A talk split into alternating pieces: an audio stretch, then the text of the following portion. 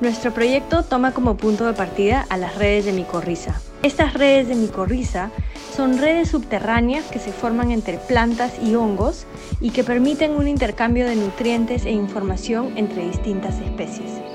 Susan Simar, una científica canadiense que ha estudiado mucho estas redes, cuenta o estima como cuando uno entra al bosque, debajo de la planta de nuestros pies pueden haber cientos de kilómetros de redes de micorriza conectando a distintas especies en el bosque.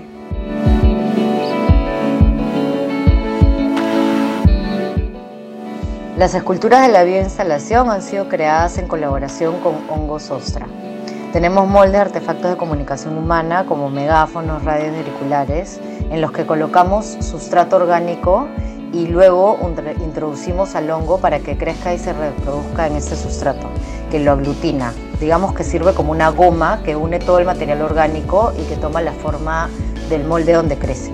Es así que el hongo se convierte en artefacto de comunicación humana o toma la forma de este artefacto de comunicación humana para comunicarnos data de deforestación nuclear.